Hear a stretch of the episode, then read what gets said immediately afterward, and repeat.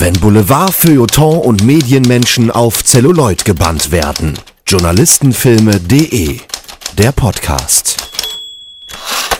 Im Ohrensessel heute für eine Geschichtsstunde bei Journalistenfilme.de der Podcast und äh, an meiner Seite im lauschigen Sessel, die Pfeife schon gestopft, äh, begrüße ich den Florian Wurfbaum. Hallo Florian, grüß dich. Ja, hallo Patrick, hallo liebe Zuhörer und liebe Zuhörerinnen. Es freut mich hier zu sein.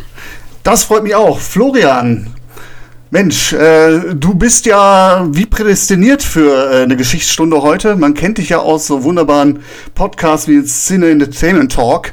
Wir haben ja auch das eine oder andere schon gemeinsam gemacht. Du hast jetzt aber auch kürzlich ein Buch herausgebracht. Bist unter die Autoren gegangen. Also man kann dich ja auch als ähm, Filmgeschichtswissenschaftler bezeichnen, oder? oh, das, das ist jetzt schon hochgestochen, aber ich nehme es mal an. Ja, tatsächlich. Also, du hast ja angesprochen, wir beide Podcasts podcasten. Wir haben die X-Akten durchstöbert für den äh, Sin Entertainment Talk Podcast. Da bist du Dauergast sozusagen zu den Themen. Und äh, ja, unter die Autoren gegangen, stimmt, gemeinsam mit meinen Kollegen, Freunden, Kumpels Kevin Zindler und Dominik Stark habe ich äh, ein Buch geschrieben über die Death Wish-Reihe und Ein Mann sieht rot sozusagen. Das Filmbuch sieht auch rot. Und da sprechen wir über den Rachefilm, über eben die Charles Bronson-Reihe, über Charles Bronson selbst und auch und reflektieren auch generell Selbstjustiz und äh, Racheakte definitiv ein spannendes Projekt. Death Wish, ein Filmbuch, sieht rot, ab sofort im äh, Handel erhältlich. Ich werde in diesem Beitrag zu diesem Podcast auch nochmal drauf verlinken. Schaut da mal auf jeden Fall rein. Ähm, Florian, äh, warum wir heute eigentlich hier zusammensitzen? Ich bin kürzlich meine Watchlist durchgegangen und da ist mir ein Streifen mit Woodgar Hauer basierend auf einem Roman von Robert Harris ins Auge gesprungen. Ich weiß ja, dass du absoluter Rutger Hauer-Fan bist und wie ich jetzt festgestellt habe, sogar auch ein, wie passend, Robert Harris-Fan. Stimmt es? Tatsächlich, es stimmt, ja. Wo du auf mich zugegangen bist, habe ich es gebeichtet. Ja, ich mag beide. Also Rutger Hauer haben wir ja podcast-technisch ein Tribut gewidmet. Genau, und das hatte ich gedacht. Das war leider trauriger Anlass, ne? Habt ihr es nicht äh, auch im, im Zuge des, des Todes von Rutger Hauer veröffentlicht, das Special? Ja, tatsächlich. Wir haben es auch erst aufgenommen dann zu dem Zeitpunkt und ja, war ein trauriger Anlass. Andererseits wollten wir ihn hochleben lassen, weil er wirklich ein großer, großer europäischer Darsteller ist. Definitiv, auch diesen Podcast werde ich nochmal verlinken. Ein schöner Cast, wo äh, die Kollegen den ein oder anderen Filmtipp bereithalten ähm, da Rutger Hauer ja schon ja eine wahnsinnig, wahnsinnig lange Vita hat, aber vieles auch ähm, unter dem Radar geflogen ist. Rutger Hauer selbst natürlich der bekannteste Auftritt, das ist wohl der Gegenspieler, der Gegenspieler Android in Blade Runner gewesen. Ähm, ansonsten kennt man ihn, äh, also kennt ein größeres Publikum ihn aus Blockbustern wie Batman Begins und Sin City. Ja, ansonsten sind das aber, ja, ich würde sagen, schon Perlen des Genre-Kinos im positiven wie im negativen Sinne, die Rutger Hauer ähm, gemacht hat. Und äh, unter anderem, um jetzt mal endlich den Namen zu droppen, ähm, wir sprechen heute über Vaterland, Fatherland, eine Romanverfilmung von Robert Harris aus den 90er Jahren. This April, a tense, terrifying, terrific thriller will rewrite video history. And it's as good as any feature film thriller around these days. I have a story that will make you famous. What if? The biggest secret of the war. Thousands have been killed to protect it. Adolf Hitler.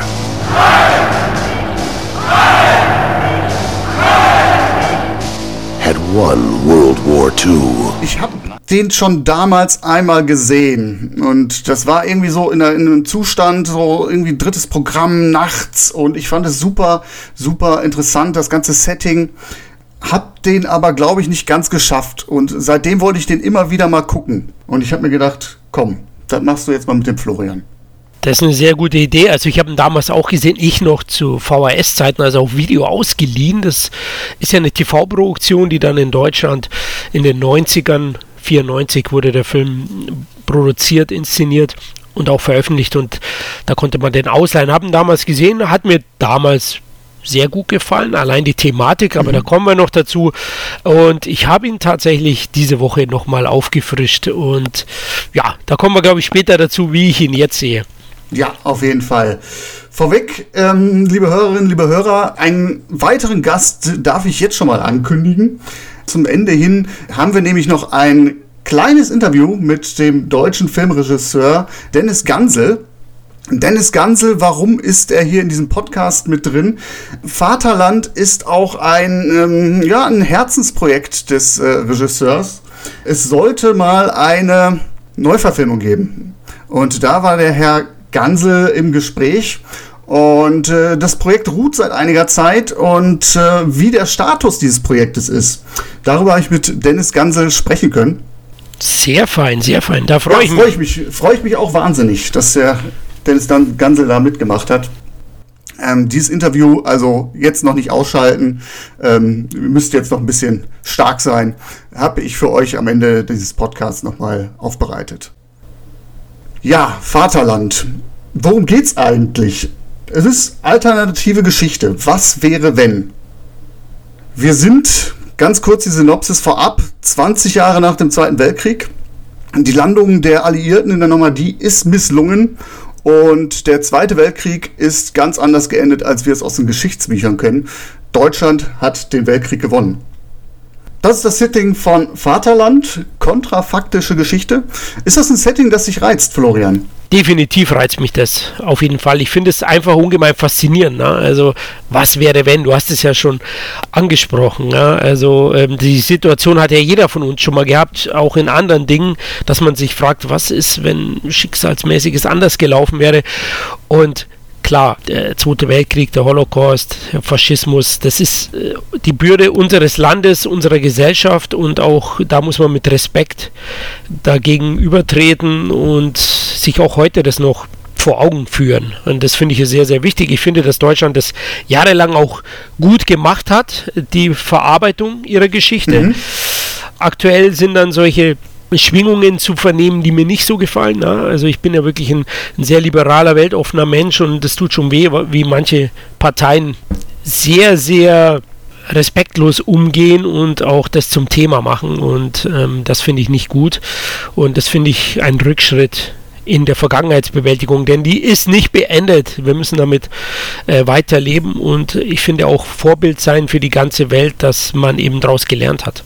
Ja, gebe ich dir recht. Also das ist erschreckend, wenn man das so manchmal in den sozialen Medien sieht, äh, wie anscheinend gewisse Dinge in Vergessenheit geraten sind. Es gibt ja auch Studien, genau.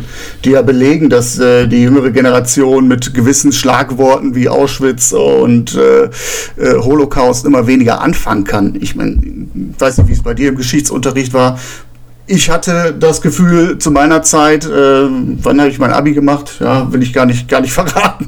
ist ja auch jetzt so fast 15 Jahre länger, länger her. Das Dritte Reich, Zweiter Weltkrieg, das wurde schon bei uns im Geschichtsunterricht und in anderen Fächern echt durchgenudelt. Ich weiß nicht, wie es bei dir war. Ja, natürlich. Also klar, ihr werdet, werdet auch einen ein Besuch gemacht haben in einem Konzentrationslager oder ehemaligen.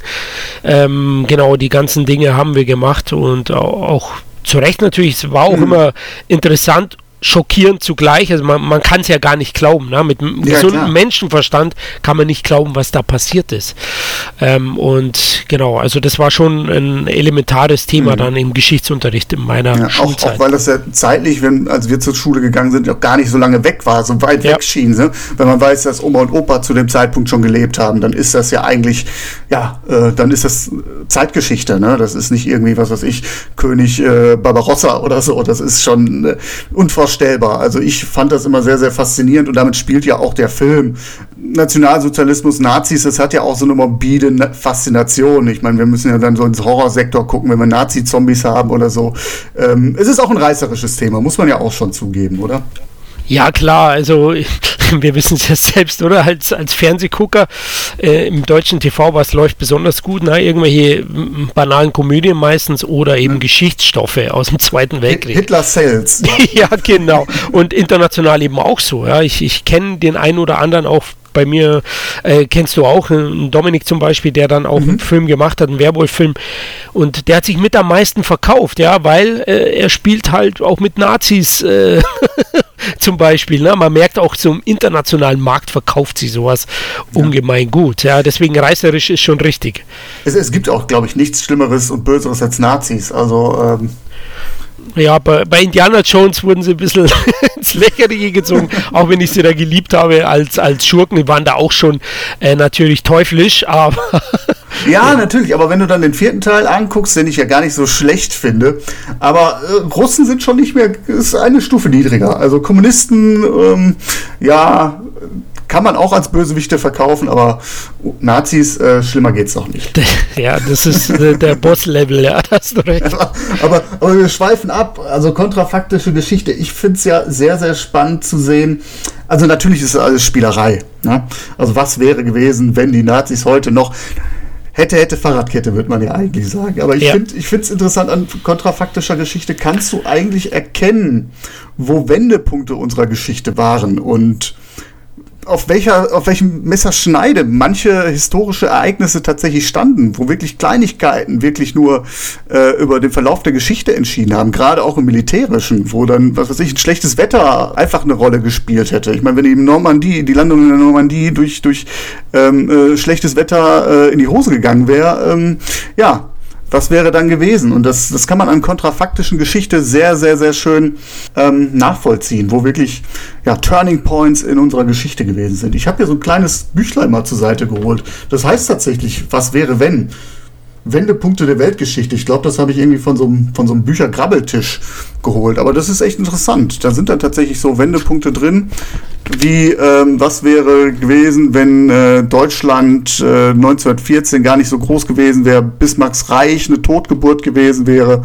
Oder äh, äh, wenn, wenn Napoleon äh, bei Waterloo gewonnen hätte. Und da ist tatsächlich auch ein Kapitel natürlich drin. Die Landung der Normandie scheitert wie hätte Hitler den Krieg gewinnen können?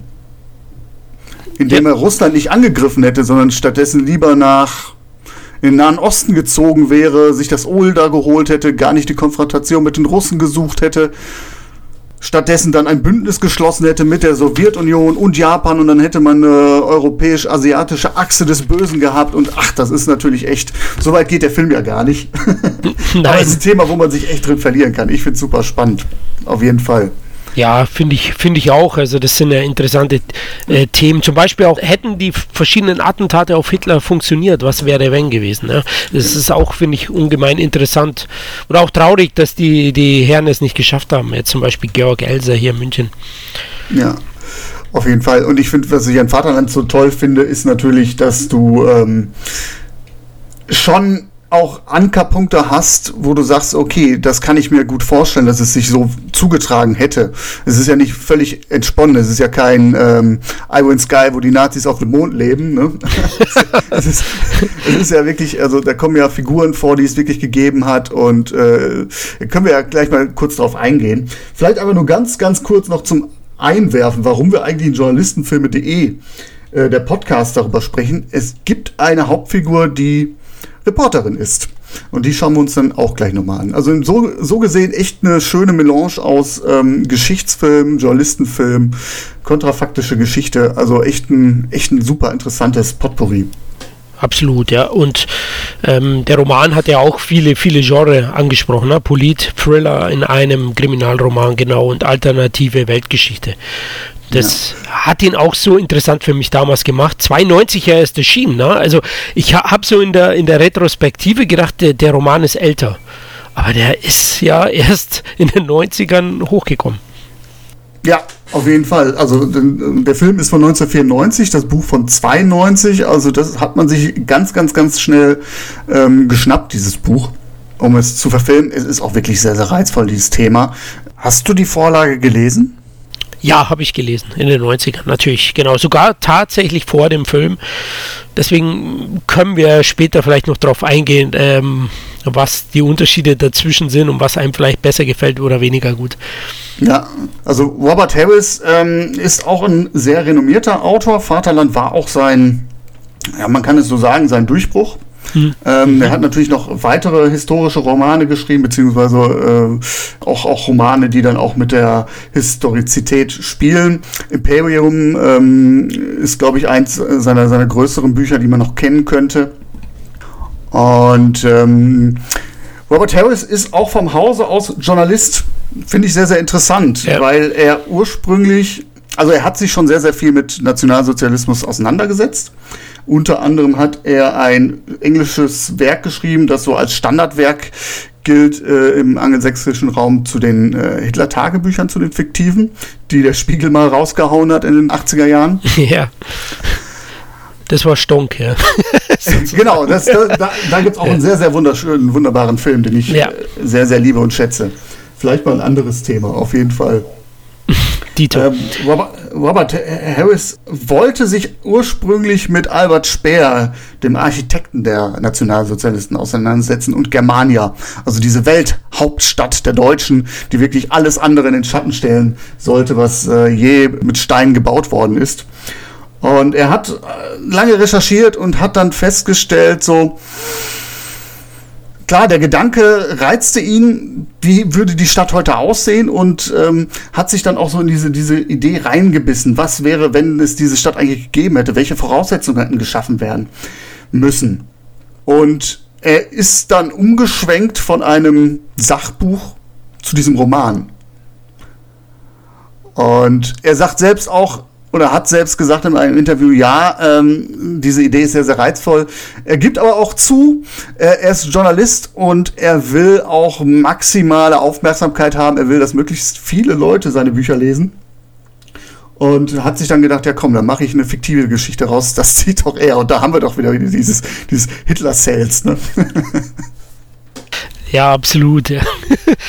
Klar, aber was er sehr, sehr gut in dem Roman macht, ist, dass er es, finde ich, wahnsinnig glaubwürdig und, und authentisch rüberbringt. Also generell ja. auch den Sieg der Nazis. Man merkt, er, da ist jemand da, der hat sich tief damit befasst, auch mit der Geschichte. Ja. Und äh, das das liest man dem Roman an. Ne? Also das schmeckt man förmlich ähm, und sehr, sehr düster. Braun-schwarz sozusagen. Es ist keine Exploitation, ne? das muss man auch so sagen. Nein, also es gibt genau. einige, einige sehr, sehr kritische ähm, zeitgenössische Besprechungen zu Robert Harris Buch. Vielleicht ganz kurz, die Veröffentlichungsgeschichte war ja eine sehr, sehr holprige, in Deutschland zumindest. Also das war relativ schnell ein Bestseller in äh, allen Ländern außer Deutschland. In Deutschland hat Harris erstmal keinen Verleger gefunden, weil ihnen dieser Stoff zu heikel war. Muss man sich mal vorstellen. 90er Jahre, ne? Ja. Gerade die, die Wiedervereinigung wieder erlebt. Die Deutschen sind immer noch sehr, sehr vorsichtig, was so dieses Nationalethos betrifft, ähm, haben ein sehr schwieriges Verhältnis zur Geschichte. Europa guckt natürlich auch so ein bisschen drauf, was macht dieses wiedervereinigte Deutschland. Ähm, also äh, es ist noch ein anderes Klima als heute so. Ne? Also man geht nicht ganz so selbstverständlich mit diesen Geschichten um. Es ist äh, also um, um diese Rezension, die ich im Spiegel beispielsweise gelesen habe, da heißt es der Holocaust für Horrorfans. Mit der Angst vor den Deutschen lassen sich gute Geschäfte machen. Fatherland, ein Politthriller des Briten Robert Harris, steht seit Monaten an der Spitze der britischen Bestsellerliste und erscheint nun auf Deutsch. Harris Botschaft, in Europa herrschen Zustände, als ob die Nazis den Krieg gewonnen hätten. Und ja, diese Rezension macht sehr, sehr deutlich, was er von diesem Konzept hält. Und das ist ja das, was ich so eingangs sagte. Ja, man kann es irgendwie reißerisch auffassen, aber das ist es in Wirklichkeit nicht. Also wenn man jetzt mit ein bisschen, bisschen Abstand drauf guckt und ich glaube, wenn der Herr jetzt, ähm, äh, der diese Rezension geschrieben hat, so mit 20 Jahre später nochmal drauf guckt, fast ist ja fast 30 Jahre, Menno, ähm, dann wird er, glaube ich, auch etwas milder stimmen. Ich meine, da gibt es ganz andere Geschichten. Denke ich auch, also er geht da durchaus sachlich äh, vor, ja, wie eben der Hauptfigur Xavier March oder bei uns Xaver Merz passt, glaube ich, besser im Deutschen. Da gebe ich dir recht. Also ich finde auch, da hat man sich ein bisschen sehr feindselig gegenüber ähm, dem Roman gegeben, Anfang der 90er oder Mitte der 90er in Deutschland. Übrigens, das Buch äh, war ja kurzzeitig auch beschlagnahmt, na, aufgrund des Hakenkreuzes, das vorne drauf war. Oh ja, okay, da haben wir noch einen äh, äh schwierigen Punkt, genau. genau. Das, äh, Also auch der Klassiker zu der Zeit, also das hat man ja öfters dann gemacht. Ich will nicht sagen, dass das nicht immer berechtigt ist, aber in dem Fall, ähm, ja, ist, ist es Hast halt auch ja themenbedingt. Ja, Also in Filmen nicht mehr so. In Filmen ist es, glaube ich, mittlerweile, wenn es um äh, historische Darstellungen geht, kein großes Thema mehr, aber gerade im Videospielsegment. Ne? Äh, wenn du an Wolfenstein Ja. denkst oder so, da muss man äh, die Hakenkreuze dann gegen irgendwelche anderen Kreuze austauschen oder was auch immer. stimmt, die werden retuschiert oder so, ja. Nichtsdestotrotz war das Buch aber dann auch hier in Deutschland dann ein Erfolg. Ne? Keine Frage, das, das war mir schon Das- klar, ja. Aufgrund des Themas äh, ein Bestseller und ja, dann ging es auch schnell an die Rechte des Buches. Ja, keine zwei Jahre hat es gebraucht, bis das Buch, äh, äh, bis, bis das Buch verfilmt wurde. Ähm, es ist aber eine TV-Verfilmung, wenn ich das richtig im Kopf habe. Ne, also es ist kein Kino-Release gewesen.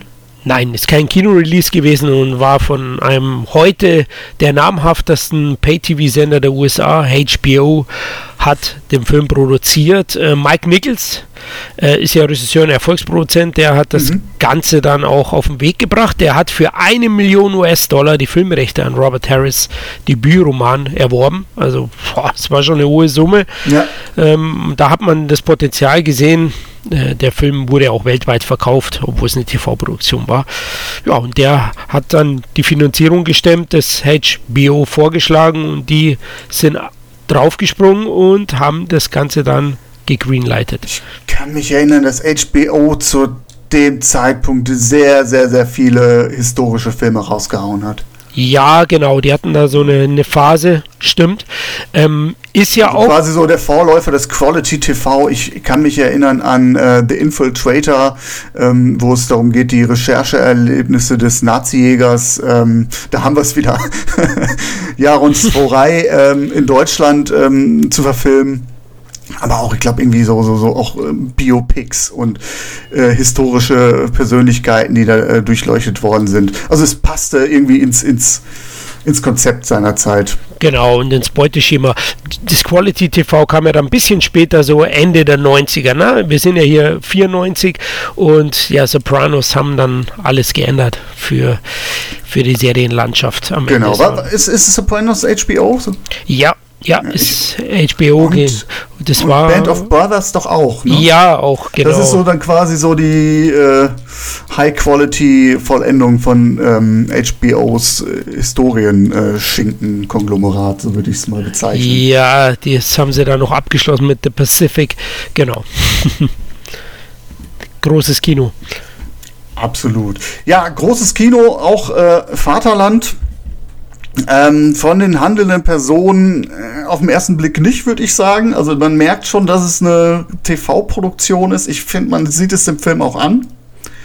Äh, also der Film sieht älter aus, als er ist. Ich hab, bin nur irgendwie so drüber gestolpert, so hab gedacht so, mein Gott, ist Rutger Hauer alt. So, ich habe ihn mit, mit Blade Runner verglichen und ich habe gedacht, so vom, vom Gefühl her, ähm, als ich noch gar nicht so recherchiert hatte, von wann das Buch ist, von wann der Film ist, die müssten eigentlich doch relativ nah beieinander liegen und hatte mich gewundert, wie schnell Rutger Hauer tatsächlich gealtert ist. Aber zwischen Blade Runner und ähm, Vaterland liegen tatsächlich 12 oder 13, 14 Jahre. Ja. Ging es dir auch so, dass du gedacht hast, wow, das sieht doch schon sehr angestaubt aus? Also die Optik des Films, ich, ja, wir kommen, glaube ich, noch zu Stärken und Schwächen, aber ja, das war schon ein Punkt. Also äh, technisch geht er ein bisschen in die Knie. Also man merkt es zum Beispiel auch an den Kulissen, die teilweise großartig sind. Der Film ist ja in, in Prag gedreht worden, aber es gibt dann äh, Made Paintings und, und Malereien, die siehst du einfach. Heute auf dem, äh, auf dem 50 Zoll Fernseher ist das einfach zu erkennen. Und auch andere Dinge wirken etwas, also vom Schnitt, von generell von, von den ganzen Locations. Es ist ein bisschen angestaubt und Rutger hast recht, ist dann doch etwas älter schon. Ähm, wobei er sieht doch ganz gut aus. Ne? Ich habe dann ein paar spätere Produktionen gesehen, ähm, da kann man sich nur glücklich schätzen. Nein, also er sieht nicht abgehalftert aus. Nein, ich hatte irgendwie, genau. ich hatte irgendwie den, den Film in den 80ern verortet und habe irgendwie gedacht, so, hm, Blade Runner kann doch gar nicht so lange her sein. und dann ist es mir wie Schuppen von den Augen gefallen. ja, Ja, das seine große Zeit, Kinozeit war ja von Hauer schon vorbei. Ne? Die, die, die endete so Ende der 80er. Hitcher der Highway Killer war nochmal so eine Produktion, Blinde Wut.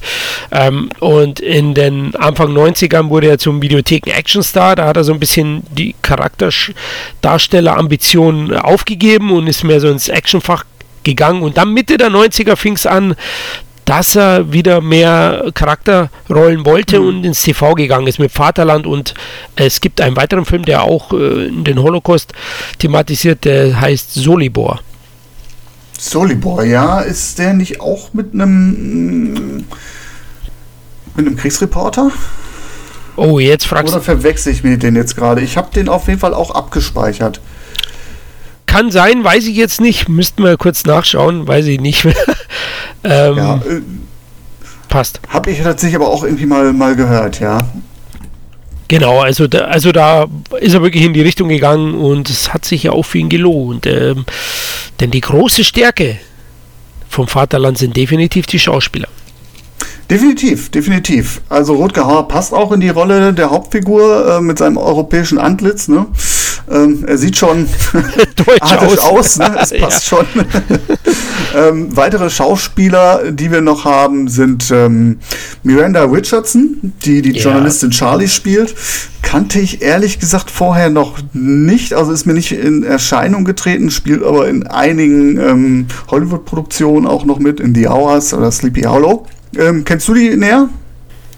Ja, natürlich. Also ich kann sie schon einwerfen. Also Rutger Hauer wurde sogar für den Golden Globe nominiert für mhm. Vaterland. Das beste Darsteller, Hauptdarsteller hat, hat ihn nicht bekommen, aber Miranda Richardson hat ihn tatsächlich bekommen. Ein Golden Globe als beste Hauptdarstellerin. Und äh, zuvor genau im Kino hat sie einige Rollen gespielt und die ist wirklich eine, eine sehr, sehr gute Schauspielerin. Also sie wurde sogar für zwei Oscars nominiert in ihrer Laufbahn. Einmal für Verhängnis, da war sie beste Nebendarstellerin und einmal wurde sie für die beste weibliche Hauptdarstellerin für Tom und Viv 1994 im selben Jahr wie Vaterland nominiert. Also das ist schon eine Charakterschauspielerin, die Engländerin und ähm, die habe ich ganz gern gesehen. Die hat immer geliefert. Ja, ich habe gerade so despektierlich gesagt, man sieht das an der Produktion und an den Schauspielern, dass es TV ist. Ich, ich ziehe es gerade mal so ein bisschen zurück, weil es ähm, natürlich äh, schon gestandene Schauspieler sind, aber natürlich ja. jetzt nicht so die, die AAA-Riege, die man heute noch so kennt. Ne? Also da ist ja beispielsweise noch ein äh, Michael Kitchen dabei, den man äh, aus den James Bond-Filmen kennt, äh, also Bill Tanner, die James Bond-Filme mit Pierce Brosnan oder der äh, Peter Vaughan, der ja, ein, ja. Äh, den, den, den man jetzt zuletzt in Game of Thrones als Master Aemon gesehen hat, auch eine sehr, sehr, sehr lange äh, Film.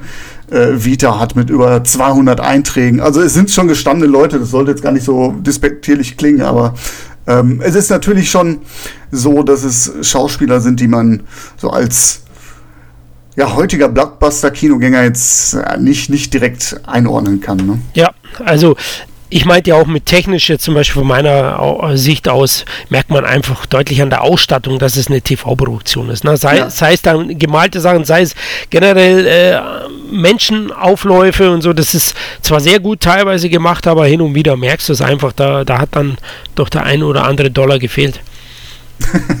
Definitiv, das ist dann alles für das Skript draufgegangen. ja, unter anderem, da hast du recht, eine Million. Und für Hauer, der war wahrscheinlich auch nicht so günstig zu der Zeit.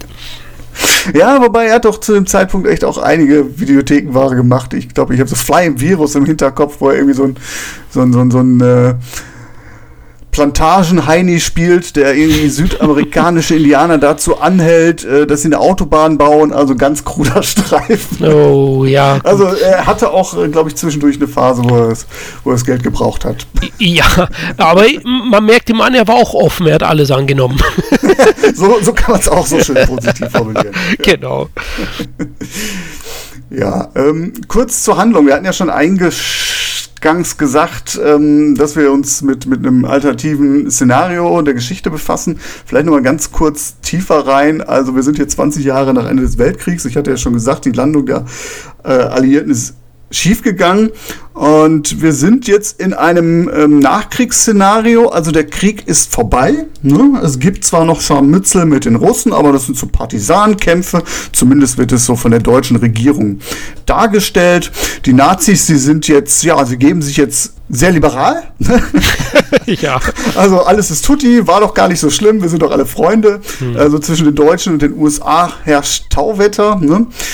Und die USA und die Deutschen knüpfen zarte Verbindungen.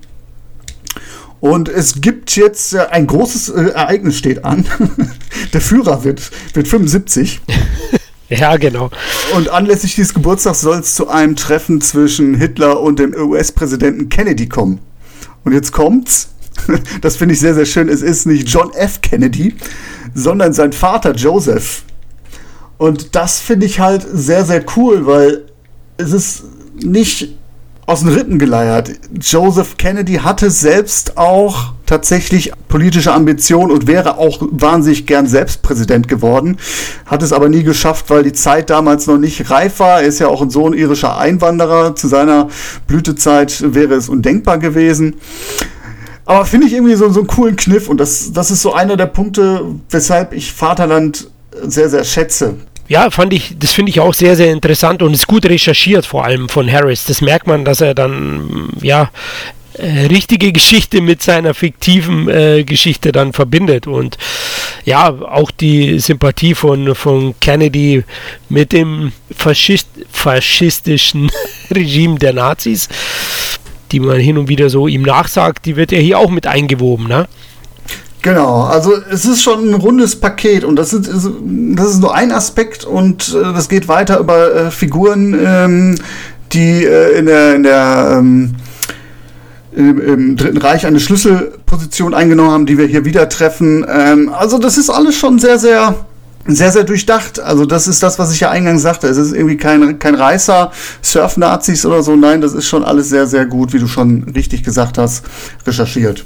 Genau, also Wannsee und äh, die Konferenz, diese ganzen Dinge werden hier mit verbunden und das macht das Ganze so, ja, glaubwürdig. Ne? Also, ja, und äh, irgendwie auch in gewisser Weise journalistisch. ja, genau, aus deiner Warte auf jeden Fall, ja. Ja, finde ich, finde ich gut und, und das sind auch so Sachen, ja, ein bisschen hat noch der Lindberg gefehlt, ne? Also der war ja auch ein großer Sympathisant. Äh, ich habe schon gedacht, vielleicht baut er den auch noch ein, aber gut. ja, also das ist so das Setting von Vaterland. Ähm, der Führer hat Geburtstag, Kennedy kommt, großer Auflauf. Äh, die Nazis haben die, die, Gelegenheit, sich zu präsentieren, zu produzieren. Also so ein bisschen vergleichbar mit den Olympischen Spielen damals, äh, äh, kurz vor dem Zweiten Weltkrieg, wo die Deutschen ähm, die Weltöffentlichkeit genutzt haben, sich als ja Fashion-Staat zu präsentieren. ja, genau. Die Geschichte wiederholt sich hier und ähm, im Nachklang oder im, im, äh, vor dieser Kulisse ähm, haben wir den Sturmbandführer ähm, äh, Sava Merz, der auf einen Mordfall angesetzt wird. Eine Leiche wird am See gefunden und es stellt sich heraus, dass der Tote eine, ein ranghoher NSDAP-Funktionär ist, Josef Bühler, von dem es heißt, er ist Initiator des jüdischen Umsiedlungsprogramms. Und es ist schon sehr, sehr, sehr schnell klar, der Fall ist sehr, sehr heikel. Genau, da hier die Gestapo eine Rolle spielt, ne? also die Geheimpolizei äh, äh, stellt sich heraus, äh, ist auch an dem Fall sehr interessiert. Der Film ist am Anfang eben mehr so, so ein Krimi-Stoff. Ja, das merkt ja. man dann. Man, man, man denkt jetzt, oh, jetzt, jetzt jagt er vielleicht einen Serienmörder oder einen, einen Nazi-Hasser, weil es dauert ja nicht lang, bis der nächste hochrangige NSDAP Funktionär sozusagen getötet wird und ähm, da denkt man, ha, da gibt es eine Verbindung, ein Muster mhm. und äh, Merz merkt dann auch langsam aufgrund seiner Vorgesetzten, dass das, wie du erwähnt hast, ein sehr, sehr heikles Thema ist. Ja, also er ist Sturmbandführer. Ähm, man muss mal überlegen, die SS übernimmt hier polizeiliche Tätigkeiten. Das ist schon. ja. ähm, und äh, kommt dann in ähm, Konflikt mit der Gestapo tatsächlich, wie du sagst. Ähm, die ist nochmal eine Stufe höher anzusiedeln. Ähm, Merz merkt halt, okay, ähm, der Fall ist nicht so einfach wie er scheint. Man merkt auch schnell, seine Vorgesetzten wollen ihn davon abziehen. Da steckt mehr hinter. Und dann gibt es ja noch einen zweiten Handlungsstrang, der dann zusammengeführt wird mit der zweiten Hauptfigur. Ich sagte ja, Deutschland öffnet seine Tore für die Weltöffentlichkeit und um die Feier des Tages abzurunden oder die Propaganda des Tages abzurunden, dürfen zum ersten Mal amerikanische Journalisten aus Germania, das muss man ja auch nochmal sagen, Berlin ist nicht mehr Berlin, sondern ist Germania, also die Welthauptstadt. Amerikanische Journalisten dürfen jetzt erstmals äh, nach Deutschland einreisen und berichten. Und unter diesem Pressetross, da ist auch die Reporterin Miranda, wird auch Charlie genannt, Maguire und ähm, sie ist Tochter eines Diplomaten, in Deutschland geboren, aber war seit Ewigkeiten nicht mehr in Deutschland. Und ähm, ja, sie ist erstmal da, äh, um quasi das PR-Spiel mitzuspielen. Und bei aller Partystimmung merkt man aber auch innerhalb dieser Recherchegruppe, ähm, es machen Gerüchte die Runde, dass äh, noch immer schlimme Dinge in Germanien passieren. Und diese Journalistin, die wird auch durch einen Whistleblower auf ein ja, auf ein Foto äh, hingewiesen und auf eine Location, die sie sich mal genauer ansehen soll. Und wird auch zu einem, ähm, zu einem Apartment bestellt. Nee, ach, Blödsinn. U-Bahn. Sie wird nicht, sie, sie, wird nicht, sie wird nicht bestellt, sondern ähm, sie ist verabredet mit einem ähm, vermeintlichen Informanten. Und so kommt sie in den Fall. Sie geht zu, der, zu dem Apartment hin und stellt fest, dass ihr Informant ermordet worden ist.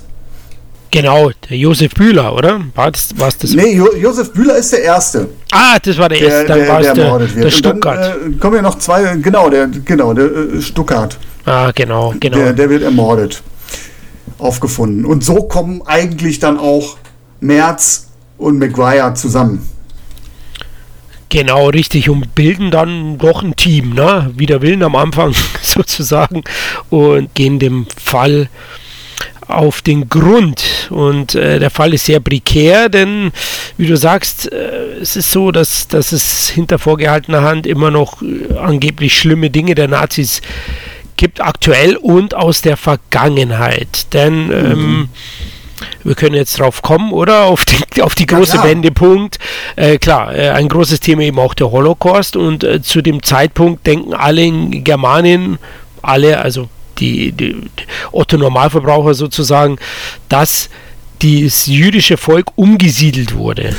Genau, dieses Umsiedlungsprogramm. Das Ja. war ein riesengroßer PR-Scoop, wie sich herausstellt. Also die, den, den, den Deutschen wird erzählt, die Juden sind alle in den Osten ähm, geschickt worden. Also das hat man ja auch mitgekriegt, äh, ne? ähm, äh, dass, dass Juden in Zügen äh, aus Deutschland rausgebracht worden sind. Aber ähm, man hat quasi einen eigenen, eigenen Staat oder ein eigenes Gebiet für sie aufgemacht.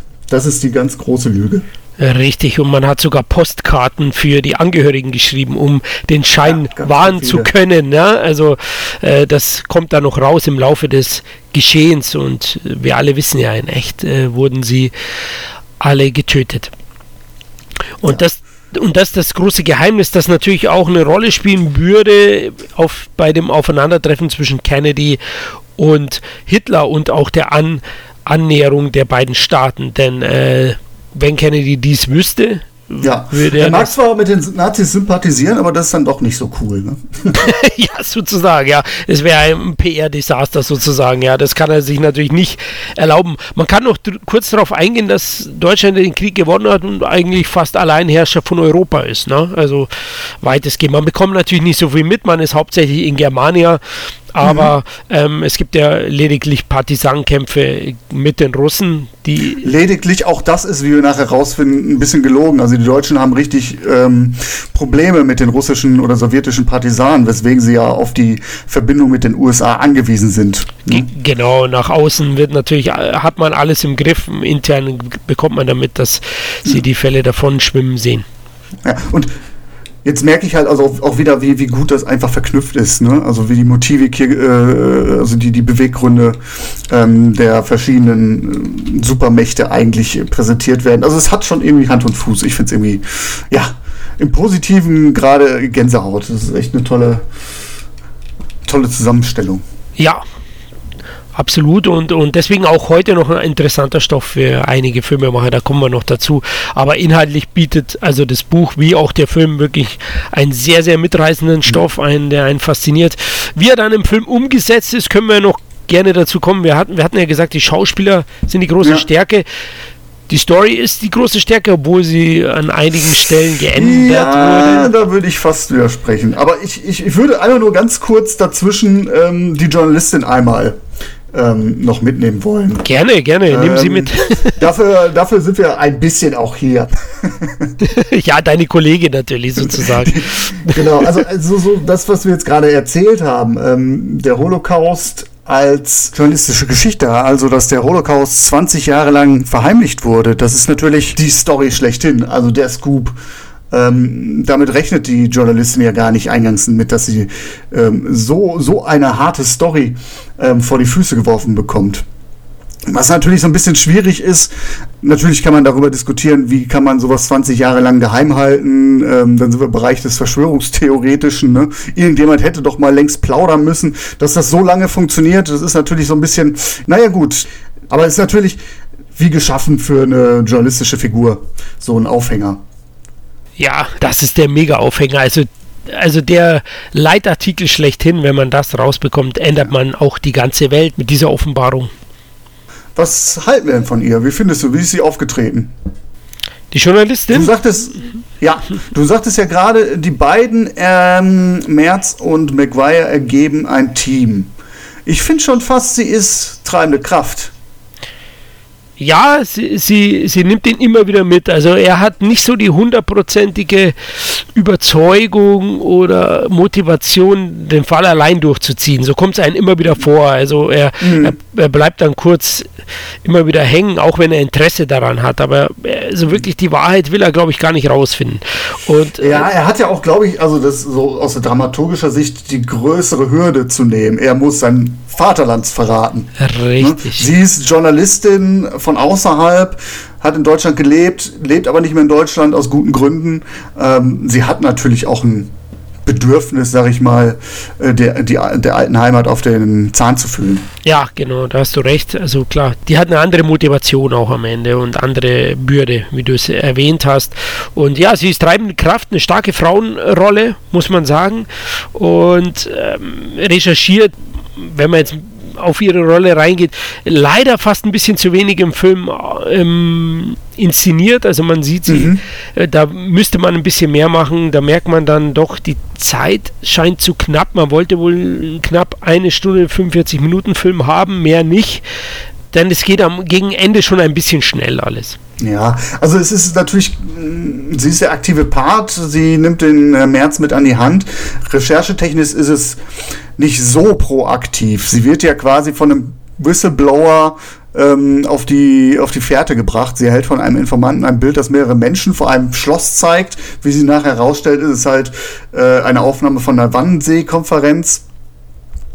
Und ähm, ja, sie wird ja quasi durch die Ereignisse des Films so ein bisschen auch in den Sog der Geschichte reingezogen. Also die, die, die Geschichte breitet sich vorher aus. Sie ist nicht also man sieht sie jetzt nicht, wie sie in, in Akten wälzt oder so, ne, was man so klassisch aus die Unbestechlichen kennt oder so. Da, dafür ist der Film dann doch zu sehr Krimi-Unterhaltung. Das stimmt, ja. Ja, jetzt wo du sagst, und, und das ist auch ein, zwei Störpunkte bei mir, auch äh, in der Preisgebung des Geheimnisses. Also ähm, sie kommt ja dann auch, ne, ein, es gibt ein weiteres Treffen mit einem Informanten, der ihr weitere Fotos gibt von zwei Personen, äh, der dann kurz darauf erschossen wird, weil er von der, von der Gestapo gejagt wird. Und mhm. ähm, sie recherchiert dann kurz weiter, wer ist das, wobei der Herr Merz ihr da ordentlich hilft. Er ist derjenige, der nachher ins äh, Archiv geht. Ja, ja, ja genau. genau. Und wo sie dann auf diese Person trifft, die die Unterlagen hat, das geht alles viel zu schnell. Die Dame ist sehr, sehr redselig. Auch da ist es so, sie ist gar nicht groß aktiv. Viel fragen muss sie gar nicht. Die erzählt ja einfach alles. Ja. Talking, Talking Killer sind wir. Ja, genau. Also das fand ich so ein bisschen, naja, hm, ähm, das geht ein bisschen cleverer, aber. Also. aber, aber, ich fand die Szene äh, recht stark, weil du merkst, der Whistleblower, der tot ist und seine Frau, die sind ja gar nicht, also sind keine keine Stauffenbergs, also keine Widerstandskämpfer. Ne? Sie wollen eigentlich nur ihre eigene Haut retten, in die USA ausreisen, haben also keine humanitären oder moralischen Beweggründe. Das fand ich schon sehr, sehr stark. Ja, vor, äh, seine Frau oder Geliebte, glaube ich, ne? Ähm, genau. Geliebte war es, äh, sie durften nie heiraten, das, aber was macht man nicht alles fürs Vaterland, hat sie gesagt. da hatten andere noch schwerere äh, Bürden.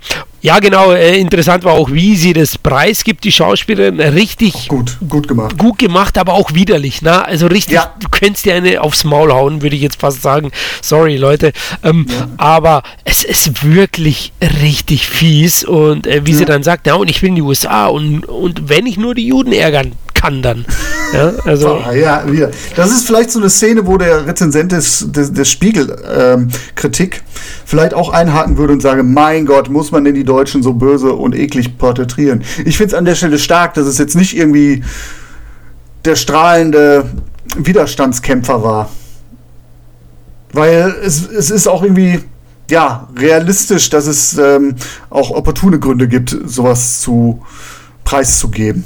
Ja, genau. Und das, das sind diese Nuancen, diese Kleinigkeiten, die den Roman so, so glaubwürdig machen. Ja? Also ja. Da, da wird jetzt nicht groß ausgebreitete Geschichte der Läuterung und so, sondern wie manche Menschen halt auch sind. Ja? Also die, die, die, die sind damit aufgewachsen, im Grund durchseucht vom Faschismus, aber ja. die, am Ende wollen sie halt ihren, ihren Arsch retten. Ja? Und, und da ist ihnen alles recht, auch das Vaterland zu verraten. ja, ähm, ja, die Journalistin, ähm, also ich finde, find, du sagst es ja schöne, starke Frauenfigur, finde ich auch. Ähm, sie ist viel alleine unterwegs, sehr selbstbewusst. Auch finde ich auch sehr, sehr schön, wie auffällig sie in ihrem roten Mantel anfangs ist. Ne? Ähm, in ihrem Bobschnitt, sie hat so einen ausgefransten Bobschnitt. Sie ist ja dann komplett der Kontrast zu diesem piefigen Germania, ne? das ja. äh, sich ja locker geben will, aber dabei so, so unbeholfen wirkt. Ne? Also wie der, wie der Onkel, der mit, mit, äh, mit, mit, mit, mit, mit, mit den Neffen in die Disco gehen will, so ein bisschen. ja, genau, alles steif. Ne? Am Ende ja, es wirkt es halt nur geschauspielert sozusagen ähm, von Seiten den, äh, der Deutschen oder eben der Führungskräfte dort. Nee, sehr schöne Figur. Natürlich hast du ja auch schon richtig gesagt, ähm, der Film äh, bemüht sich innerhalb ähm, der üblichen Spielzeit zu bleiben. So richtig ausdefiniert ist sie dann auch nicht. Also ich habe das Gefühl, die Figuren um sie herum sind definierter. Ich finde es halt ganz gut, dass äh, äh, sie halt stellvertretend ist. Ne? Sie ist das Auge der Weltöffentlichkeit. Das ist ihre Funktion und die erfüllt sie halt sehr, sehr gewissenhaft. Ja, das macht sie und funktioniert auf, an dieser Stelle auch sehr, sehr gut. Also hat nicht umsonst den Golden Globe geholt. Klar hat das auch wieder mit der Thematik ein bisschen zu tun. Drama und, und äh, sowas ist dann gerne mal awardwürdig, aber sie spielt eben auch die Rolle absolut überzeugend und, und ist auch nicht so leicht neben Hauer und da hast du auch recht. Sie bekommt ja gar nicht so viel Screentime, also mhm. die nutzt sie schon sehr gut. Genau, also ist ein gutes, gutes Duo. Ja, und die Stärke des Films. Also das, äh, wenn wir wenn wir noch zu anderen Dingen kommen wollen, wenn wir jetzt in Richtung Film gehen äh, ja. möchten, ähm, genau gibt es inszenatorisch ist er doch mehr als ordentlich, aber ich finde ein bisschen zu gehetzt. Das hatte ich ja gerade schon erwähnt und eben die technischen Abnutzungserscheinungen mit dem heutigen Auge sind unübersehbar. Mhm. Ja, da bin ich bei dir. Was ich halt sehr sehr stark finde und das spielt halt auch in dieses ähm, Flair der Authentizität rein. Die Gebäude zum Beispiel von Germania, die da eingewoben sind, Ne? Also das Germania, was aufgebaut worden ist und woran Harris ja auch interessiert ist, finde ich halt sehr, sehr cool, dass du da diesen Triumphbogen hast und die Ruhmeshalle mit dieser riesen Kuppel, ne? die ja. ja. die größte Kuppel der Welt gewesen wäre. Ich glaube irgendwie, ich habe mal gelesen, irgendwie äh, achtmal so groß wie die Kuppel des Petersdoms äh, in Rom. Also ein Wahnsinns ein, ein, ein, ein, eine riesen Hybris, diese Stadt. Und das, finde ich, transportiert der Film ganz cool. Ja, das schafft er. Das stimmt. Auch, auch so von der Ausstattung, Auto, äh, Kleidung der Leute, das machen sie schon richtig. Vielleicht geht's ein wenig besser, vielleicht. Ähm, aber für die damalige Zeit und das Budget ist das wahrscheinlich sogar das Maximum. Ja, natürlich. Äh, wahrscheinlich, wenn man sich jetzt die Automodelle anguckt und die Kleidungsstücke oder so, dann wird man wahrscheinlich sagen so, oh, oh, oh. Da zerbricht sich der Historiker den Kopf drüber, aber ähm, so für eine Fernsehproduktion sieht das sehr, sehr ordentlich aus. Und was ich sehr, sehr cool finde, sind so die vielen kleinen Poster im Hintergrund. Ja, genau, es sind diese Details, äh, die da auch noch äh, viel Atmosphäre reinbringen. Und atmosphärisch, da kommen wir auf den Punkt, ist der definitiv und das ist auch sehr wichtig natürlich bei dem Thema, ähm, weil dadurch auch so eine Sogwirkung entsteht. Weitere Stärke aus deiner Sicht? Weitere Stärke aus meiner Sicht. Ähm, ich finde sehr gut inszeniert vom Spannungsbogen im Film. Mhm. Also den Spannungsbogen hält er straff. Ja, der ist, der ist sehr rund. Ja. ja. Es hat keine Längen. Genau, also das machen sie dann eben, du hast erwähnt, äh, in, nicht in alle Charaktere tauchen sie tief ein, aber äh, dafür ist der Spannungsbogen auf jeden Fall äh, mehr straff und ich finde auch inszenatorisch jetzt speziell mit visuellen Bildern und auch dem Ton. Na, ich, ich gehe jetzt direkt aufs Finale ein, wo Kennedy zum Treffen mit Hitler kommt, zu seinem 75. mit diesem Sieg Heil, was die Leute immer schreien. Das ist akustisch mit den Bildern schon sehr gut eingefangen und äh, geht einem nahe. Also das, das hat mich dann wirklich mitgerissen. Ja, auch gerade das Finale. Ich meine, Deutschland, das Bild des Nationalsozialismus lebt ja auch von diesen gigantischen Versammlungen. Und ja. Auch das Finale ist sehr, sehr stimmungsvoll im Dunkeln. Es sind viele Menschen vor Ort, Fackeln leuchten. Also natürlich wird da viel getrickst. Es würden wahrscheinlich keine äh, 20.000 Statisten dabei gewesen sein, definitiv nicht. Aber es, es ist sehr, sehr, sehr wirkungsvoll gemacht. Finde ich auch. Ja, und ich finde auch schön, dass dann äh, Rutger Hauer in der Beziehung zu seinem Sohn noch eine Möglichkeit bekommt am Ende, auch wenn es sehr, sehr traurig ist. Ähm, fand ich das auch nochmal einen hochemotionalen Punkt. Und einen persönlichen. Ja. Und wenn man dann die Wandlung von Rutger Hauer anguckt, wie er anfangs seinen Sohn noch so ein bisschen, das ist glaube ich die erste Szene, verhört. Ja. Nach dem Motto, also er und die Mutter leben getrennt und die Mutter sagt was über ihn und er direkt mit seiner SS-Ermittlerstimme, ähm, was sagt sie denn? so, also das ist natürlich jetzt kein Hans Lander, aber äh, da merkst du schon, oh, okay, der hat sich gut äh, äh, eingestimmt. Ja, das, das macht Rutger Hauer auch sehr, sehr gut. Ja, und, und Prag ist einfach toll äh, für einen Filmdreh generell. Ne? Düstere Stoffe und so, die lassen sich in dieser Stadt sehr, sehr gut äh, umsetzen. Ich war leider noch nie dort, muss ich mir mal anschauen, wenn es mal wieder geht. Ah, wunderschöne Stadt auf jeden Fall. Ui, ah, okay. Das kann ich dir nur anraten. Musst du nur gucken, dass du eine gute Zeit findest. Ne? Also äh, sehr, sehr überlaufen. ja gut, das ist im Moment wahrscheinlich weniger, aber... Okay, jetzt, jetzt wahrscheinlich weniger, aber... Ähm, ja, irgendwann, irgendwann wird es ja wahrscheinlich äh, oder hoffentlich dann auch mal wieder bergauf gehen. Ja, glaube ich auch. Und dann geht Aber das ja schnell. Ich war im Winter da, ähm, schneebedeckt und traumhafte Stadt. Absolut. Ui, schön. Ja, die, die steht schon auf meiner Agenda, ist einer dieser Städte, wo ich sage, die muss ich noch unbedingt sehen. Ist jetzt zum Beispiel von mir, ich komme ja aus München, nicht so weit weg.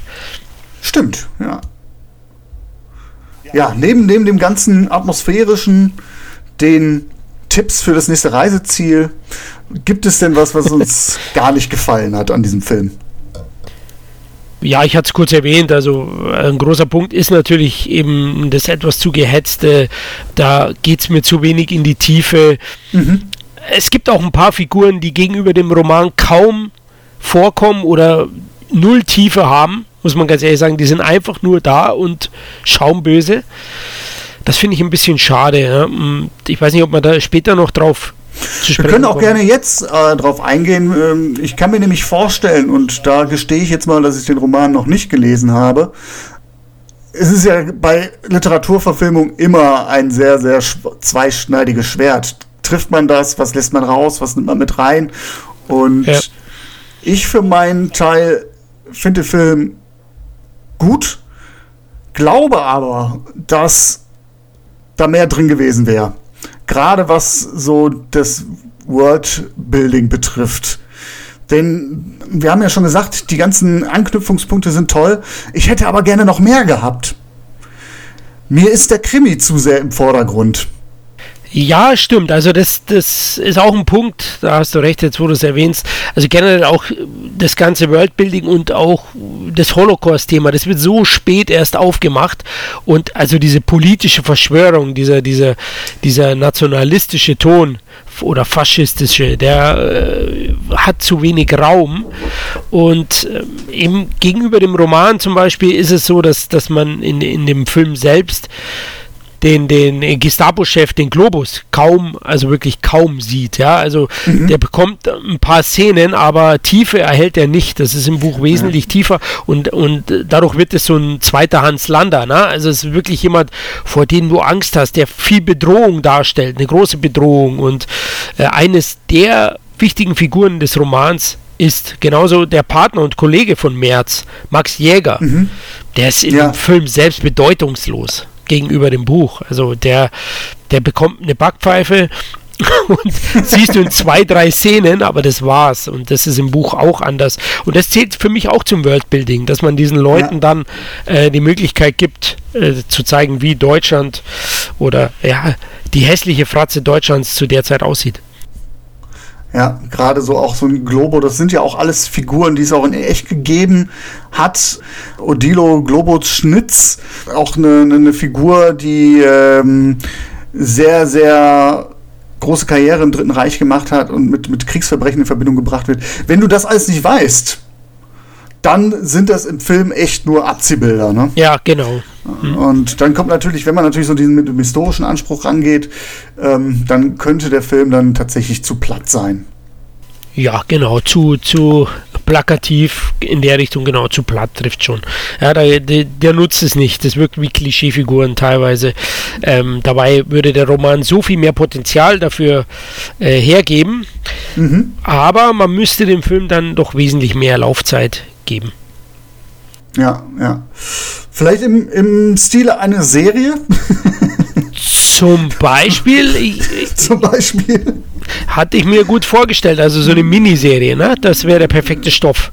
Da hättest du dann auch die Möglichkeit, ne? So um 50 Minuten Folge, machst fünf Stück. Dann sind wir, sind wir bei 250, vier Stunden, 250 Minuten. Ich glaube, da könntest du dem Roman gerecht werden, komplett gerecht werden. Ich muss ja so ein bisschen lachen, ähm, weil ich jetzt darauf anspiele auf das Interview, was ich gleich rausholen werde. Oh, ich bin schon gespannt. Okay. Also ich hatte ja eingangs gesagt, ähm, im Zuge meiner Recherche bin ich drauf gestoßen, dass es eine, dass eine Neuverfilmung von Vaterland im Gespräch war. Und für die Regie war Dennis Gansel im Gespräch. Oh, okay. Den man ja aus so Filmen kennt wie Napola, Die Welle oder auch ein Journalistenfilm, guter Journalistenfilm, äh, Die vierte Macht. Und ich habe da so ein, zwei Seiten gefunden im Netz, die das so festhielten. Ich glaube, das war so um 2012, 2013 rum. Und habe mir dann gedacht, so, was ist denn eigentlich aus diesem Projekt geworden? Mhm. Und habe tatsächlich nichts gefunden und habe mir einfach gedacht, komm, Mensch, schreibst du den Dennis mal an. Vielleicht erzählt er was. Okay. Und tatsächlich hat sich der Dennis echt die Mühe gemacht, mir äh, ein, zwei Fragen zu beantworten und die möchte ich jetzt an dieser Stelle mal einspielen. Kurz vorweg für die Transparenz. Das folgende Interview ist natürlich kein Live-Interview. Dennis Gansel hat mir dankenswerterweise Antworten aufgenommen auf die Fragen, die ich ihm geschickt habe. Für das Verständnis und die Dynamik habe ich diese Fragen aber dazwischen geschnitten. Ich wünsche viel Freude mit dem Interview. Es beginnt mit der Frage, was fasziniert dich an dem Buch von Robert Harris? So, hallo mein lieber Patrick. Ähm, ich hoffe, du verstehst mich gut. Ich nehme dir ein paar Sachen auf zum Thema Vaterland. Jetzt fangen wir mal an. Äh, was fasziniert mich an dem Buch? Ich habe das gelesen, das erste Mal, als es frisch rausgekommen ist in Deutschland, und ich fand einfach diese Fragestellung, was wäre, wenn, unglaublich faszinierend. Ähm, äh, ist es so, dass ich eben selber noch einen Großvater hatte, der ähm, Soldat war im Zweiten Weltkrieg und meine Oma war noch im Bund deutscher Mädchen und war eigentlich auch jetzt nicht mm, Hitler gläubisch oder fanatisch, aber sie hat uns später erzählt, dass sie schon als junges Mädchen sehr an die Idee auch geglaubt hat.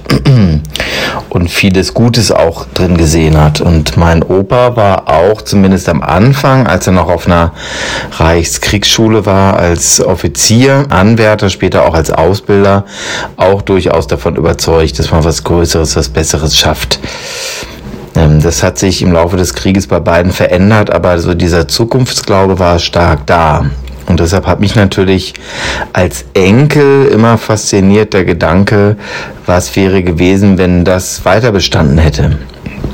Deshalb fand ich die Idee von, von Robert Harris, das weiter sich zu überlegen und, und ähm, auszumalen, äh, verbunden mit einer sehr profunden historischen Recherche, wirklich bestechend und fand das auch ziemlich gut getroffen.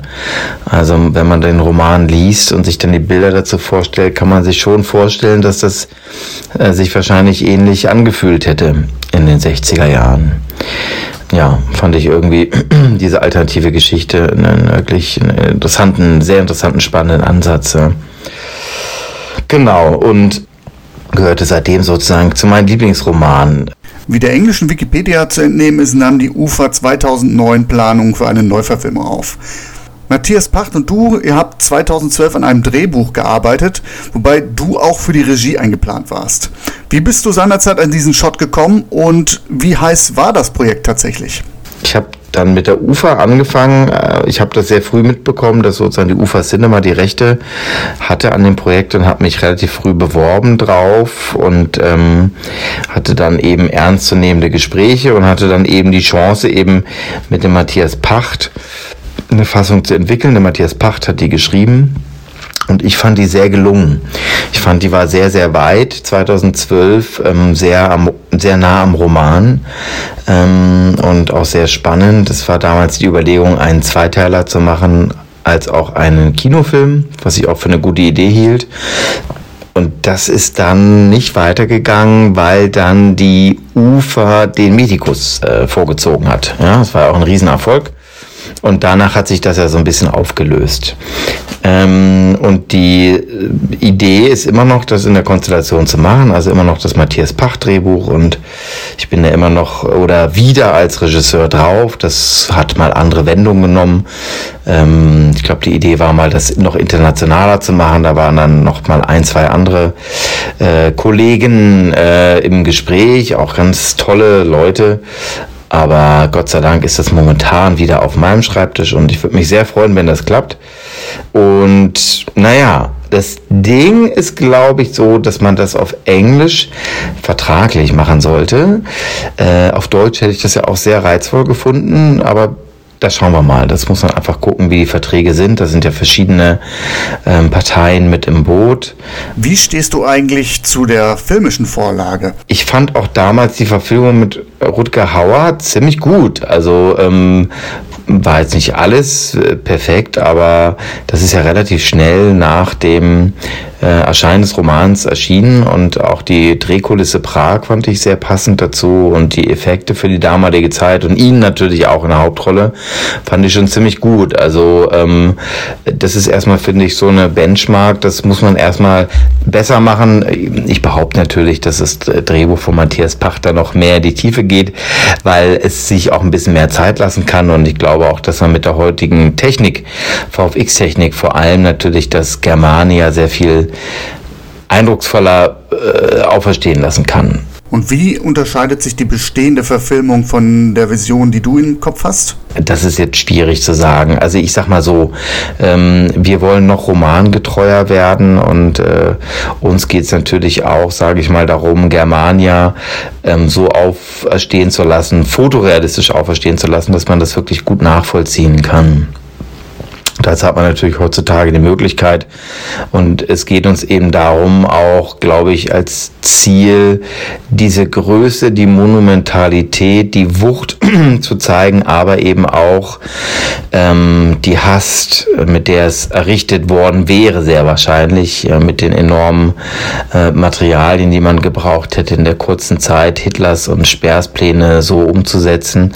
Ähm, also man hätte in, oder würde in unserer Version, Vision, Version auch ein, ein bröckelndes Germania schon mit den ersten Wasserschäden sehen. Äh, überall ist Moos, der Beton war nicht genug ausgehärtet und so. Das zu sehen als Sinnbild für das für im Inneren schon bröckelnde äh, Deutsche Reich, das fände ich sehr reizvoll, das zu zeigen. Ähm, und ansonsten eben, sage ich mal, schon dem Roman sehr gerecht zu werden, der doch recht lang ist. Also deshalb hat mich vor allem die Chance, die Möglichkeit gereizt, da auch einen Zweiteiler zu machen, der sich eben dann doch 180 Minuten Erzählzeit nehmen kann, statt vielleicht nur 100 Minuten für einen Kinofilm obwohl bei uns der Kinofilmversion dann auch so um die 120 Minuten angedacht gewesen wäre.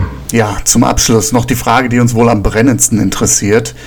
Wie stehen dir die Chancen, dass Vaterland, also deine Version von Vaterland, noch erscheint? Ja, also insgesamt finde ich äh, wahnsinnig spannend. Ein Problem hat natürlich das alles. Ähm, man hat jetzt ist mittlerweile The Man in the High Castle, ja. Und äh, es ist natürlich ein bisschen schade, dass viele Leute oder dass der Erfolg dieser Serie, die ich ja dramaturgisch gar nicht so stark finde, ich finde, das passiert doch relativ wenig. Auch wenn man sich das mit der Vorlage vergleicht, die ist aber auch relativ dünn. Bestechend ist natürlich das Konzept, ne? also das, dieses New York mit den Hakenkreuz-Uniformen ist, glaube ich, das, was viele Leute eben auch reizt, an der Serie zu sehen, diese, diese Welt.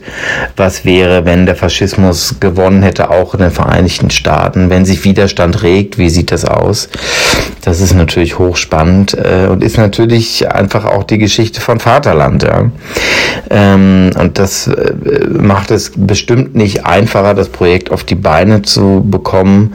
Auf der anderen Seite finde ich, ähm, zeigt es aber auch wieder, welche Kraft in der Geschichte steckt. Also ich würde mich sehr freuen, wenn das noch wirklich was wird und wenn ich das auch machen darf. Also es ist wirklich ein, eins meiner absoluten Lieblingsprojekte.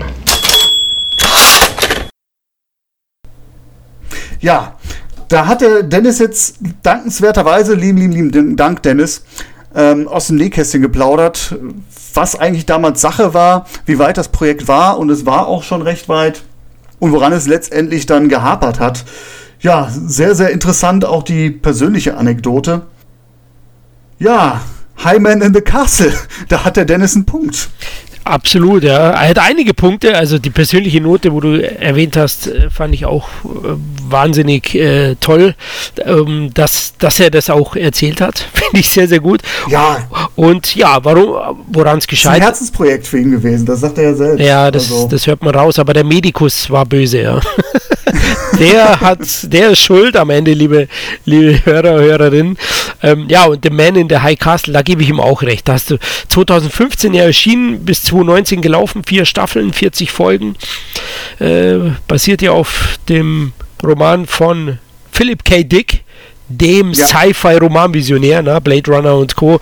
Äh, das Orakel vom Berge heißt es, glaube ich, ähm, heißt der Roman in Deutschland und ja, der hat gezeigt, dass der Stoff heute noch funktioniert, glaube ich. Ich glaube nicht, dass die Serie ausschließen würde, dass die Leute noch eine ähnlich gelagerte Sache anschauen würden. Also ich denke eher, das zeigt den Produzenten, dass sie durchaus grünes Licht geben können. Mhm. Ja, aber ist natürlich mit so einer riesengroßen Serie im Gepäck, vier Staffeln, sehr erfolgreich. Ja, ähm, kann man da in der nahen Zukunft darauf aufsetzen. Ja, das Problem also klar, ist. Klar, natürlich, natürlich, äh, das Interesse ist da, aber ähm, die Gefahr ist natürlich auch groß, dass man sagt, okay, das ist ja voll der Rip-Off, obwohl Harris zuerst war. Ne? Das sieht ja, sieht ja nicht jeder. Ja, da hast du recht. Das ist natürlich ein Problem. Und ich ja. finde es halt sehr, sehr schade, als ich gerade sagte, so eine Serie könnte ich mir gut vorstellen. Ich fand High Man in the Castle trotz seines Themas ja, es hatte nicht so den Appeal auf mich. Es passierte da auch irgendwie wenig. Vielleicht war es dann doch zu viel World Worldbuilding, ich weiß es nicht. Ich habe tatsächlich nur die erste Staffel gesehen und nie weitergeguckt. Es hat mich nie so gekniffen, was halt schwierig ist, weil ich eigentlich für solche Themen brenne. Ich weiß nicht, wie es dir ging. Tatsächlich genauso. Hey, ich habe auch nur eine Staffel geschaut und irgendwie, es gibt natürlich zu viele gute Serien auch und ähm, da überlebst du als nur gut oder mittelmäßig nicht lange bei mir und ähm, ja, für mich ist auch Inhalt nicht, nicht wirklich viel weitergegangen. Da gebe ich dir auch mhm. recht. Ich weiß nicht, wie es in den nachfolgenden Staffeln ist, aber ja, am Ende war es für mich nicht, war der Hype nicht ganz gerecht. Also die Serie, ja. die war ja in aller Munde damals bei der Erscheinung. Ja, tatsächlich. Hatte also bei mir ist auch echt nur das Finale so hängen geblieben. Der Rest der plätscherte so hin. Ich fand es gut, dass so eine, so eine, so eine globale ähm, Perspektive aufgemacht wurde, die Japaner noch mit drin waren und äh, äh das dann in den USA spielt. Das ja. ist natürlich dann auch interessant. Wie könnte die USA aussehen? aber es hatte nie so den Appeal auf mich, wie wenn jetzt Germania, Germania jetzt quasi als, als Hauptstadt, äh, als Kulisse aufgemacht worden wäre. Ich, ich würde so einen Film, eine Neuverfilmung, sehr, sehr gerne sehen, vor allem mit den Ansätzen, die der ähm, Dennis da äh, sieht. Ich könnte mir vorstellen, dass er da äh, den Schwerpunkt etwas anders setzt und dass wir dann da die Stärken kriegen, die wir in dem, äh, dem TV-Film vermisst haben. Ja, also das sehe ich auch wie du. Ähm, ich denke, da steckt unglaublich viel Potenzial drin. Ich habe es ja erwähnt, wenn man ein bisschen mehr Laufzeit, äh, vielleicht auch nochmal ein bisschen feilt äh, am Drehbuch. Das war gut zu Vaterland, aber ich glaube, es geht besser mit der Vorlage. Und äh, deswegen würde ich mich auch riesig freuen, zumal jetzt die HBO-Produktion ja auch schon 26 Jahre auf dem Buckel hat. Ja. Nichtsdestotrotz, ein guter Film. Ein Film, den man empfehlen kann. Finde ich schon, aber ich hatte es ja eingangs kurz gesagt, also jetzt nochmal geschaut und eben diese technischen Abnutzungserscheinungen äh, sieht man deutlich jetzt. Der, der Film ist ja, der TV-Film ist ja auch im 4 zu 3 gedreht. Ich schaue es ja. hier an einem 50 Zoll Fernseher an, 4 zu 3, das wirkt das schon ein bisschen befremdlich. Und ähm, das sind also kleine Punkte, da geht ein bisschen mehr und deswegen verliert er so ein bisschen trotzdem. Die Schauspieler sind gut und das Grundgerüst und die Story an sich sind auch gut. Deswegen äh, ist es für mich schon noch eine Sehempfehlung. Ja, auf jeden Fall. Und gerade mit der Botschaft, wir haben ja eingangs drüber gesprochen, Natürlich wäre es nicht die erste Empfehlung, wenn man sagt, man möchte jemandem was über das Dritte Reich beibringen, zumal es ja eine kontrafaktische Geschichte ist. Ja. Aber ähm, um den Bezug in die Gegenwart herzustellen, der Film, das fand ich halt sehr, sehr krass, stellt schon die richtigen Fragen zum Schluss, ähm, wo dann äh, die Journalistin auf der Bank sitzt und dann die ganzen Dokumente in der Hand hält und dann einfach mal so fragt, ja, was ist Endlösung und äh, was ist Zyklon B und was war in Auschwitz und das sind halt diese Schlagworte, die wir eingangs so äh, in den Raum geworfen haben, die in Vergessenheit geraten. Ne? Und das ist Mitte der 90er gewesen. Es wird ja auch gesagt, sind erst mal zwei Generationen vergangen. Und insofern, ähm, ich, ich finde, man kann nie müde werden, äh, dieses schwarze Kapitel der deutschen Geschichte aufzubereiten und äh, als, als Mahnung hoch aufzuhängen. Ja, da bin ich ganz bei dir. Also man sollte sich das schon immer vor Augen führen, ähm, äh, zu was ja, Radikalismus führen kann. Ja. Ein mahnendes Schlusswort. oh Gott, ja. Stimmt, aber bei dem Thema. Aber muss auch mal sein. Also ja. durchaus, ähm, man darf ja ruhig, ruhig da, aber politisch äh, enden muss ja nicht immer Friede, Freude, Eierkuchen sein. Richtig, ja. Denke ich auch. Bei diesem wichtigen, wichtigen Thema. Also, äh, was da aktuell abgeht äh, in den sozialen Medien, was in Vergessenheit geraten wird, Verschwörungstheorien und äh, ja, da möchte man eigentlich im Karree kotzen. Genau. Von daher sei es, sei es gestattet.